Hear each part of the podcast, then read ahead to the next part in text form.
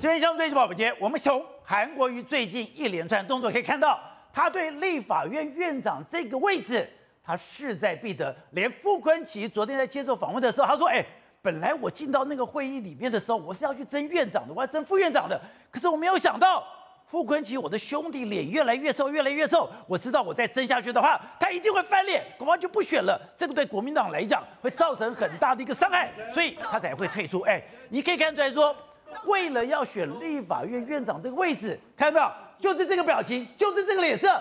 他对于傅昆萁，过去他们两个是好兄弟，可是这个时候你看到韩国瑜，我是觉得我随时要翻脸，而现在看起来。他又开始出招了，他开始对谁出招？他开始对民众党出招了。他丢出了一个橄榄枝。他在今天早上，他的脸书里面讲说，他听到很多国会改革的一个建言，包括建立国会听证、主张国会调查权、强化人事同意权、强化利益回避，还有公布经费使用，这都是民众党之前的四项承诺。在这个时候，当我已经安内了，我的内部已经没有杂音了，我现在就对你民众党，你可以说那是橄榄枝，那也是一个战帖，因为。如果你不来的话，就像柯志恩之前讲的，民众党难道真的是八席吗？在民众党的八席里面，国民党没有运作的空间吗？柯志恩讲的非常的明白。现在黄国昌、黄珊珊还有这个陈昭之，那是国民党不能合作的。但另外五个人，五个可以跟国民党合纵联合吗？而这样的一个分裂，对民众党来讲，又会造成怎样的涟漪效应呢？好，我们今天请到两边的大方首一的财经专家黄教授，你好，大家好。好，这是美岛电子报总编吴子嘉，大家好。好，第三位是战略专家李明辉，大家好。好，第四位是资深媒体黄伟汉，大家好，观众朋友大家好。好，第五位是资深媒体人蔡厚兹，大家好。好，第六位是资深媒体人赵宇轩，大家好。好，So，哎，没有想到韩国今天早上居然出招了，居然哎，本来对于民众党的四项承诺，对国民党不闻不问，然后我帮你冷处理，结果今天哎抛出来说，哎，我会正视，结果没想到黄国昌。马上接招，对马上说，哎，这是未来国会正向运作的很好的典范。对，因为之前我抛出来了，是没有人理我，对，理我以后根本没有下台阶，现在好不容易有个下台阶了。对，你说现在国民党对民众党来讲是战和两端，对，要战。要和你们自己决定。宝杰，这一场这个立法院院长的选举来说话，我们可以把它比喻成这个日本有关东军跟关西军的作战的官员之战。官员之战。对，当时的这个德川家康跟这个石田三成两军在对决的时候呢，其实有一个人是非常重要，叫小早川秀秋。哦。因为为什么？因为原本他原本要倒向东军，但是后来又觉得，哎，西军好像会赢。他在那边游守两边的时候，哎。大战决定要开始的时候，你知道德川家康第一个打谁？第一个打小早川秀秋。他不是打西军，对，他是打小早川秀秋。犹豫两边的人，你给我决定，你无论你要怎么做，你要倒向东京也可以，你要倒向西军也可以，你给我做决定。所以在大战开始的时候，对，没有中间犹豫的空间，没错。所以当时德川家康的第一炮打向小小早川秀秋，对，你给我表态，对，你给我决定，对。所以现在蓝绿两党的第一炮，对，第一枪，对。都是对民众党，所以你看今天的这个国民党就开始对民众党不断的出招了。你看今天早上的时候是谁？韩国瑜先丢出这个，哎，这个他说，哎，听到很多对国会改革的建言啊，包括他等于是正式的回应民众党的那四点。那当然第一个时间里面来说，黄国昌马上就说，哎，这是个正向。黄国昌马上要赶快接球啊！不是黄国昌以前什么时候把韩国瑜放在眼里？是什么时候会这么重视韩国瑜的讲话？对，就今天在记者会的时候，别人问他的时候还没注意哦。对，后来还是主动讲，哎呦呦呦。我有看到韩国瑜在讲话，对，非常非常好，对，然后赶快接话，因为为什么？终于有大咖回应了，而且是韩国瑜回应，当然很开心。可是呢？国民党这时候不是只有这个对你回应，他其实是战和两端。你看谁开始开炮？柯志恩就说啦，他就说：“哎，我们也很知道你们这个陈昭之啦，或者说像黄国昌啦，或者黄珊珊不会投的，但是还有五票嘛，五票可以投我们都没有问题嘛。”甚至呢，这几天的时候，我们知道有一个非常有意思的动作，现在蒋万安已经开始准备一些案子，准备要对付你了嘛。所以来说，其实现在呢。战和两手都已经出来了，对，你要跟我们合作，哎，OK，你那五个人可以跟我们合作，你如果那三个不愿意合作没有关系，但是我后面也有一个杀招在那边等你哦，我可能要对你的这个这个你市政府相关的争议的，我们要给你提出来，而且那因为这整个战局里面，国民党已经看得很清楚嘛，你柯文哲就再再怎么厉害，你就让齐天大圣他变来变去变来变去。毕竟你只有八席。而且呢，目前为止，国民党就像一座大佛，我的这个手手掌心一摊出来的话，你那八席比不过我的五十五十四席，跑不出去吗？目前为止，整个大格局里面就是这样。我们看，目前为止，柯文哲的盘算是什么？他还想要下一任总统，或是他有未来，他还想选总统。那目前为止，绿这次拿了四十趴，蓝白这次拿了六十趴。抱歉，他有可能到绿那一边吗？他永远拿不到绿那一边。那所以呢，现在国民党很清楚，好，你要跟绿合作，OK，你去，你就打成小绿。打成小绿哦，这是蓝最愿意看到的。而且我们看到，哎，现在民主党最让人家讨厌是，哎，你都是游移两端。是。然后呢，前言不对后语。今天早上才传出来一个消息，绿院龙头之战，知情人士暴露，柯文哲将挺韩国瑜当院长。对。结果。下午他们又否认了。对，哎，宝杰，这个他们怎么挺这个这个这个立法院院长？一变再变，从选前一直讲到现在。啊，从选前啊，我愿意支持你那个韩国瑜，然后后来又变成啊，韩国韩国瑜那个尤喜坤都没有骂过，哎，一直游移在两边之上，现在还继续在拔草观风向，他还在拔草观风向，所以我才说国民党要打向他嘛，你赶快给我做决定哦，你要赶快做决定哦，为什么？宝杰那是流寇有影响力，是流寇要越跑人越多，对，流寇才有用。如果你这个流寇每天跑来跑去，是人越跑越少，是你是起不了作用的。对，所以我就讲，现在国民党打向你，而且他知道说，事实上国民对这一役对国民党非常重要，我们就说不能够二连败。哎，现在好不容易这次这个立法院长应该可以拿得下来之后，如果这时候再走掉的时候，其实对国民党来说是士气上面的挫败。所以我们看有一个人非常重要，你们注意到这次韩国瑜的这个动向非常不一样吗？所以这样。傅昆萁不是传言要挑战的时候吗？对，就比较那一天的这个画面，如果大家看到的时候，傅昆萁进去的时候，韩国的脸相当相当臭啊！为什么？因为这一局从头崩到尾，我们这一局都已经是我们要弄的局了，你不要来这边给我乱了。而且那时候傅昆萁知道说，哇，糟糕，我玩不下去，因为为什么？党内几乎所有派系都已经，所有的地方诸侯都已经倒向韩国瑜的时候，他只能够去跟你拉拉手，说，哦，这个韩国瑜江江启臣动算，只能够这个样子。说那一天。韩国瑜是不惜跟傅昆萁冰斗，对，所以呢，那他你看韩国瑜今天又出招嘛，丢出这个好，那丢出这个的时候，今天下午的时候，朱立伦已经主持他们会议，他们决定嘛，党团五十这个五十这个五十五十二票加两个有票，都是可能够亮票，而且是集体的这个投票。然后就说呢，我们目前为止五大改革回应民民众党嘛，他也回应民众党了嘛。然后他还说什么？他说要团结在野的力量，形成共同力量嘛。所以意思是，他跟民众党喊话，你来加入我们这样的一个状况之下，不然的话，我们就等着后面看你怎么办。来就有的谈。对，而且他你看这几天的时候，哎，民众民进啊、呃，国民党抛出非常多议案，譬如说像国会立刻改革、立刻启动的这个议案，然后还有核电的相关的这个议案，另外还有包括说什么不在籍投票，哎。这不是都是你民民众党要的吗？我端出这个牛肉给你，你要的话就赶快来，我们可以一起让这些法案通过。那不要的话，我我刚才就讲了嘛。现在有什么？我要分裂你，我知道你有三票是可能不会投给我，我有五票，我可以有想办法把它拉过来。另外一个，目前为止的话，蒋万安市政府有准备一个菜在后面等你。你如果看你要战要和，我们我们国民党现在的态度是，你要战要和，说一句话，我们在这边等你。前一两礼拜，哎，你还觉得说立法院院长好像没有很重要吗？立法院院长大家只是在摸底啊。可你说不是，胜利是不可取代的。其实现在蓝绿白都需要一场的胜利来奠定自己未来的一个高度。而且现在经过这一两个礼拜的摸底的时候，蓝绿两党的刀已经出鞘了，而且。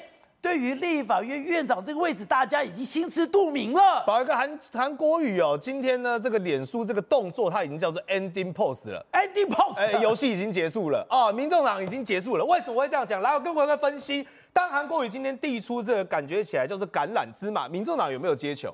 有嘛？有接球。黄国昌把这个球接起来，看起来很高兴。但我反问一件事情哦，他接下来下一句讲说什么？黄国昌是分两个层次在谈的，第一个层次说，哎呀，这个韩准委员呢，这个非常好，对啊，然后甚至还讲说，我们非常欢迎他做这样的事情。连续讲了两次非常，吹敲把球，我告诉黄毅，好不容易有下台阶了。哎，对，那他接下来你知道他做什么吗？开始骂柯建明，因为现在韩国瑜做的动作其实很简单，我五十四就是我原本在朗安内所掌握到的名额嘛，我解决掉傅昆奇，我让朱立伦挺我，我让所有县市长站队，我让整个选举亮票，五十四票我拿在手中。今天有没有人会怀疑国民党拿出五十四票？没有人怀疑。对，所以民众党也知道这个状况嘛，而五十四票在民众党投废票。的状况之下，会不会赢过民进党？会赢。哎，对，那如果民民众党靠过来的话，会不会赢民进党？还是赢嘛？但现在说一个状况啊，如今你再把镜头转到黄国昌跟老柯之间，这两个人叫什么？水火不容哎。今天老柯是明摆着说，你这四大诉求通通都是废纸，四大诉求根本就是乱搞，没有任何作用，所以这已经把底线踩死了。但问题是，老柯为什么会把这个底线踩死？为什么？哎，这最早是从回顾到我们讲韩国瑜在提出韩江配那个时候。那时候韩国瑜是不是提出韩江配？对，那时候他是不是也是每一刀一刀不断的杀向谁？民众党啊，一直说我们自己提啊，立边的来歪的台哦。各位，韩国瑜不是一开始就讲四大诉求，哎，韩国瑜一开始是讲说，哎呀，你如果坚壁清野，没有韩昌配，哎，双进双出。他说只有韩江配，双进双出。如果说你愿意过来跟我们合作，江启臣愿意退，有没有提到这四大诉求？没有，没有。所以一开始大家得到讯号是蓝绿都要夹杀民众党嘛，民众党也得到这个讯号嘛。对不对？所以说这个老柯是等到在整个韩昌被抵定之后，才苗头想说，哎，对，那国民党现在跟我们有默契了，开始炮打谁？黄国昌。哎，开始炮打黄国昌。这个时间点落在哪里？一月二十一号，韩国瑜一月十八号，柯建铭等了三天，很有耐心的想说，好，那我相信你国民党开始夹杀民众党。结果他有没有料到韩国瑜会冷不防来这一出？根本没料到。你突然接下来突然说，哎。这是有节奏的哦，不是说韩国瑜莫名其妙发这篇文呢。先是罗志强召开一场记者会，对，然后提出五大诉求，结果我一看，搞什么啊？那每一点都跟民众党一模模一样样，你就是在呼应人家嘛。而柯志恩也跳出来讲说，哎呀，跟你讲啦，黄国昌啦、黄珊珊、陈昭姿啊，这三个不可能，但其他五个我们可以合作。宝力哥，我现在终于听懂他这一段话的意思。这一段话不是讲给那五个人听的，讲给谁听的？讲给黄国昌、黄珊珊、陈昭之听的。意思是说，你们现在呢，如果再不过来，基本上来讲，我们很有可能就会跟那五个合作。但宝吉跟我反问，我会把你丢到一边去。对，所以他就会注意到，最近民众党开记者会非常微妙哦。他最近开记者会都只有三个人啊，你不是八席吗？为什么你现在开记者会都只有黄珊珊、黄国昌，还有陈昭姿？那另外五个人呢？对，但是柯志恩这一段话其实不是要跟那五个人喊话。我我宝杰给我反问一件事情好了。现在在整个三三党主导的状况之下，觉得这五你说什么三三党？三三党主导之下，这五个立法委员真的有那个胆识去脱党，真的有胆识自己去分裂投票吗？很有可能遭到党纪，他立委席次就没了。这不是开玩笑的，所以对于他而言，国民党讲这一段话看起来是跟那五哥讲，其实是在让黄珊珊、让黄国昌在压迫他们嘛。意思说，今天你如果不跟我们选择转向过来的话，很有可能我们真的会跟你产生裂解，很有可能会跟你闹。所以你看到今天，我终于懂了为什么黄国昌，哎。宝哥，他不是说什么第一时间马上回应的，你根本不知道这个代志。因为记者问他的时候，他还不知道韩国瑜发了脸书。后来是记者边问别的问题的时候，他那段时间一直在找，在手机里面看韩国瑜到底讲什么。结果记者在问别的问题的时候，马上把手机拿出来说：“我看了，我非常刚才讲到，这是未来国会正向运作的好范例。”宝哥，其实我跟你讲。韩国瑜他为什么要挑在那个时间点发文？那有玄机的嘛？他选在刚好在那个九点中间一点点，是你知道那个发文的时间点是什么时候吗？就黄国昌开记者会的时候，他知道你们这些民众党人会出来嘛？我一发，你们马上就得回应嘛？记者马上拿来，并且马上问嘛？所以黄国昌才有那一段，然后看了，然后说有有有，而且他还秀给记者看，他说我手机来来，我刚刚看了，我很我很诚意的，我很负责任的看完了，我觉得非常好。曾几何时，我从来做梦都没让我梦到过，说黄国昌竟然会跑去称赞韩国瑜。但理由很简单嘛，因为韩国已经把他逼到绝境了。在现在这种状况之下，基本上这八票投与不投，他们根本没差，因为你投了反而对民众有好处。为什么？你不投，国民党自然而然可以把你继续边缘化，我们一样能够拿到院长大位。而反正你跟柯建铭现在这种水火不容的状况，我们呼应了你的四大诉求，结果你跑去跟柯建铭合。说不上，这个没有逻辑嘛？这是未来的香骂本，哎，对嘛？修眉不嘛？不可能。但是你如果说投我们国民党，至少你这几个委员，那五个人，包括这八个人，都有所谓的生存空间。因为第一个，你投给我们了，我们提案要不要跟你一起合作？我总招是不是？爸，我这个我们讲招委是不是该了？你要立下一样，我觉得是透过立法院长是一个非常高度政治的这个所谓的投票。这个是会确定了下一次立法院的一个结构，也就是敌我之间的结构。如果你在政治性议题上，你跟谁合作，就代表你未来你的政治倾向。如果你跟蓝的合作，未来才有其他合作空间。对，因为民众党必须思考一个问题嘛。第一件事情，大家一直在讲现在菲律政线很显而易见就是六成选票，那你民进党这四成跟铁打的军一样，你真的要去跟他们靠拢，真的要去挖他们选票吗？所以就核心利益考量上，韩国瑜已经抓到他们真正的命脉，所以现在不论这八票怎么走怎么投，只有八或零的差别。喂，下礼拜二月一号，立法院院长就要选了，哎，这个东西真的会决决定了未来立法院等于说是朝野政党对立的一个架构吗？还有。现在民众党还在犹疑吗？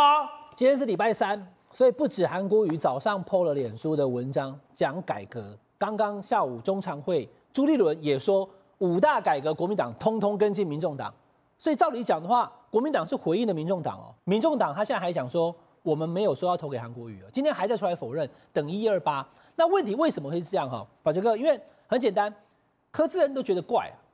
他觉得到现在为止都不愿意表态，这个事情是很奇怪的。因为蓝白本来就是一个 team，因为要下下民进党嘛，因为要政党轮替嘛。那政党轮替失败了以后，至少蓝白在希望民进党不要再把握行政权跟立法权，这上应该是共识。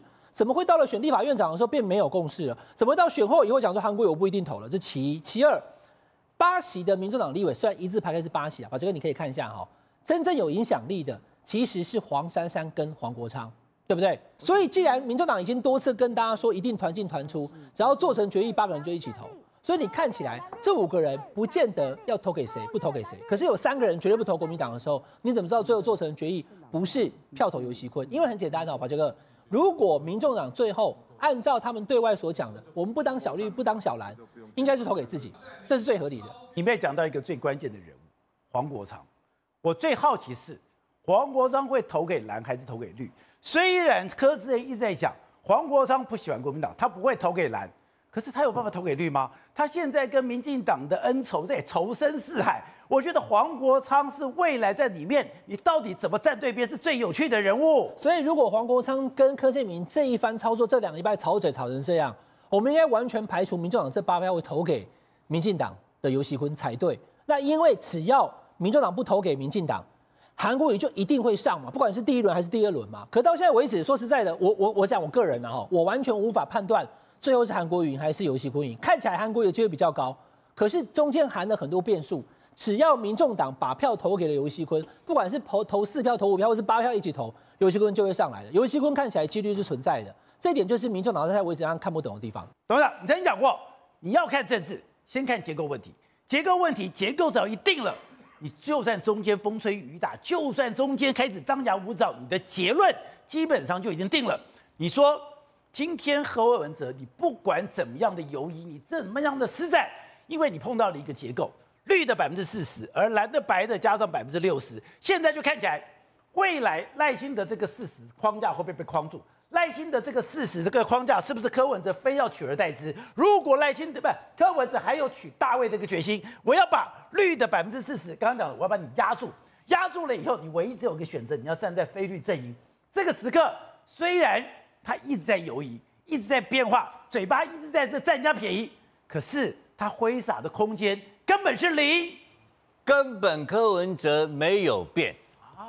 那都是烟雾弹，烟雾弹，因为蓝绿都有基本盘，对不对？但有只有一种票会增加，年轻票会增加。那年轻票在谁手上？柯文哲，柯文哲跟赖清德两个要抢年轻票，对不对？对。但蓝年轻票不会投给国民党的，你放心，四年后也不会投给国民党的。所以柯文哲跟赖清德有结构的冲突嘛？他不可能嘛？只要柯文哲存在一天，所以他的小草还在，所以结构上。绿白是死敌，当然是死敌啊！赖清德难道不知道他未来的目标是要把年轻票增加？当然要，不然他这个事实就就局限了嘛。不然干嘛？全党全部去加入 Thread，也就是我也想在社群这个地方这个盘地盘有一片天呐、啊。唯一赖清德的成长的空间就是年轻票，那唯一柯文哲会成长的空间也是年轻票。那我问你，请问你，他们两个怎么选项？厮杀。当然厮杀嘛，所以柯文哲不可能站到绿的这一边嘛，这是结构问题，那非拼不可吧？所以绿白在结构上是死敌，所以韩国瑜今天也看到这个结构，就丢一个丢一个善意出来嘛。所以呢，第三点，所以说韩国瑜看准了，不吃定了啦，吃定了没有空间，没有空间嘛，所以这个是柯文哲跟赖清德的绝对性的冲突。那那跟跟 跟立法院有什么关系？那我问你，柯文呃柯建明有能力改变这个冲突吗？不能，不可能嘛。所以全党上下都知道是这个要害，没有人会来争取，为了为了这个以为了赖牺牲赖清德的利益去争取民众党，有可能吗？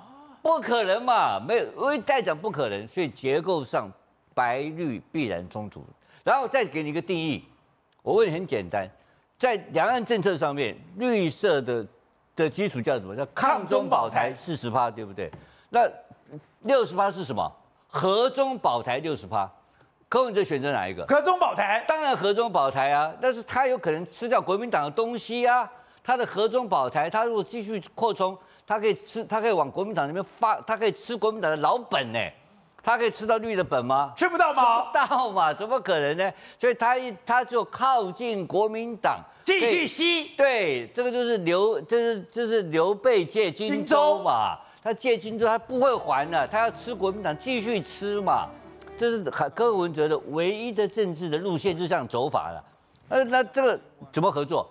所以这个是，所以，所以你现在的左右摇摆，各保进各种姿势，可你的路线根本就只有一条了。对，只有这一条路线，其他通通是胡说八道。然后最后另外一个更重要的，百分之一百团进团出。如果他做不到团进团出的话，他这个党二月一号就结束了嘛？没有，你没有纪律嘛？你自爆嘛？但是柯震东讲了。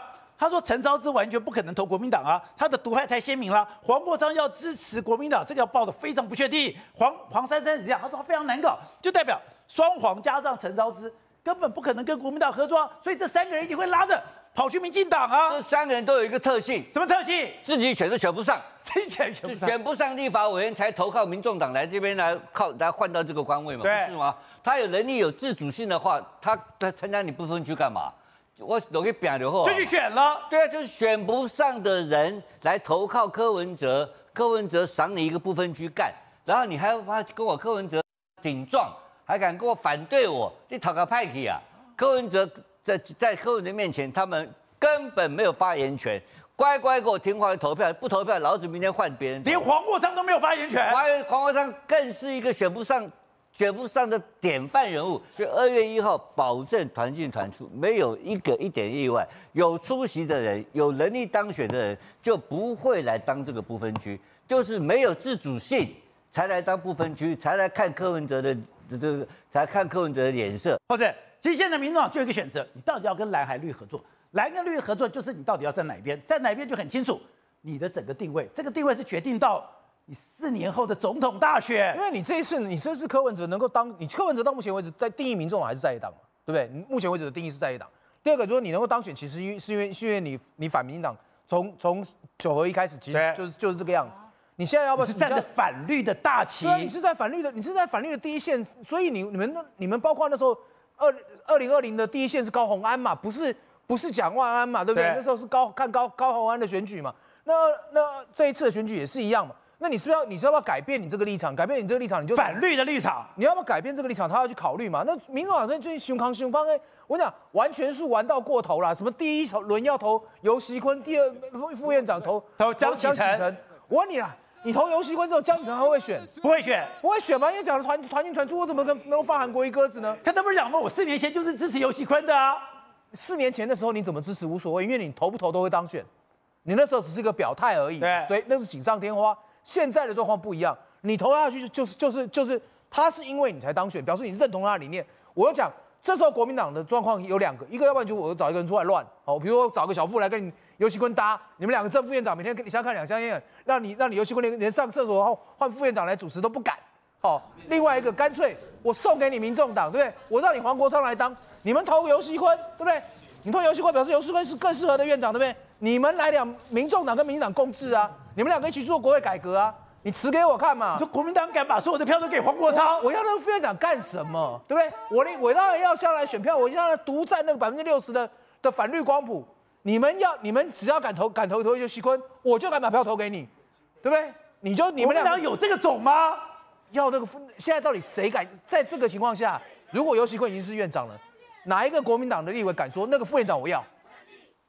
你敢说我要去那个副院长？你们大家把票投给我，哪一个敢讲这个话？对不对？那当然是怎么痛怎么来啊，对不对？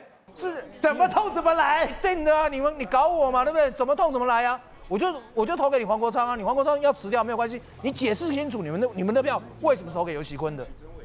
就一定是这样子嘛？所以那不要不要觉得说自己有有八票可以玩死别人，人家五十四票想要玩你的时候，你都不知道怎么死。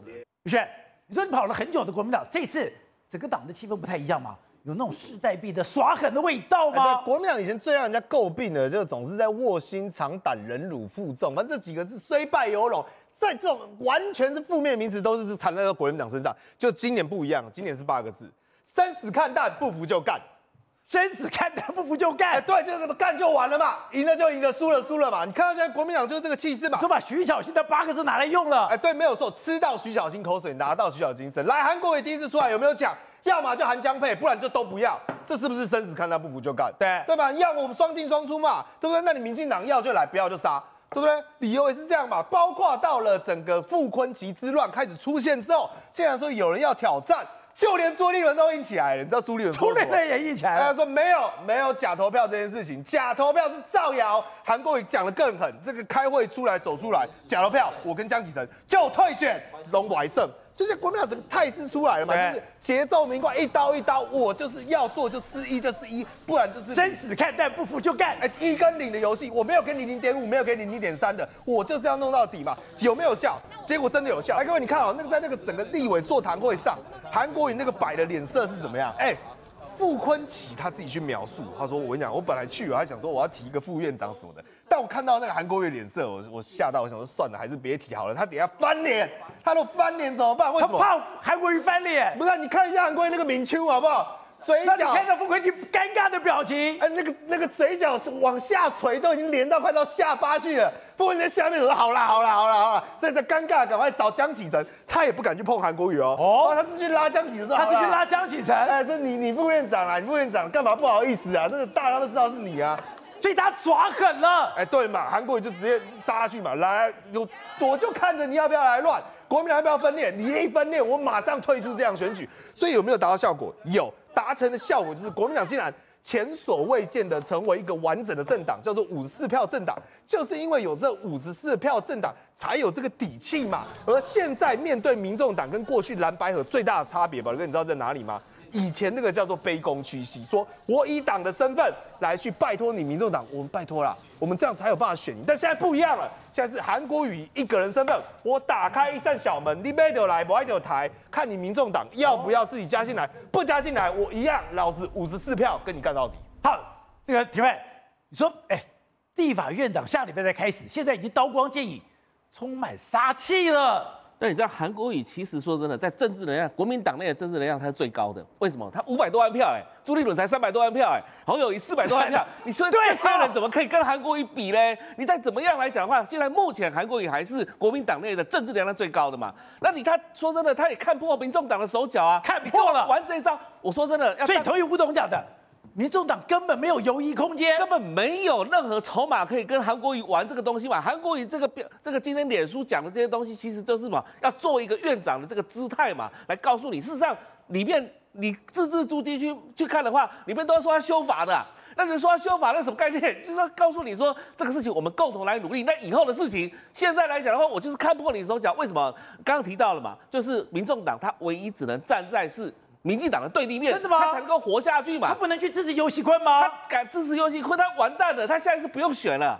他他现在目的能够增强他的能量，是只能在跟蓝之间，哪怕祸来祸去之后，哪一天把蓝的吃掉，把国民党吃掉，这个才是未来。我要站在，我要高举反绿的大旗，然后呢，我去吸食蓝军的能量。这个这个才是他最大的目的，否则他四年后不用玩了。那他今天如果真的跟民进党站在一起的话，哦，那那完完蛋了。那那基基本上来讲的话，大家说，那那你我投民进党就好，我干嘛投你？对啊，对不对？那年轻人他也不可能去投国民党啊，那全部都跑回到民进党，民进党是乐见你啊。所以今天柯柯建明也是在故意逼你嘛。你反正到最后来讲呢，要不要过来？要不要过来？你跟过来玩转了，全部都过来了。那如果这个国民党也在玩民众党嘛，所以其实说真的，民众党早就被人家看破手脚，你到底在玩什么把戏？所以今天来讲，一个下台接下来了，黄国昌赶快接招了啊！看了，哎，这个不 不关我的事哦，他赶快跑掉了，那可能接下来就哎，这给黄珊珊处理就好了，或给谁柯文哲来处理就好了。他今天来讲，本来这个这场戏本来是他想要设定议程的，结果被议程设定了嘛。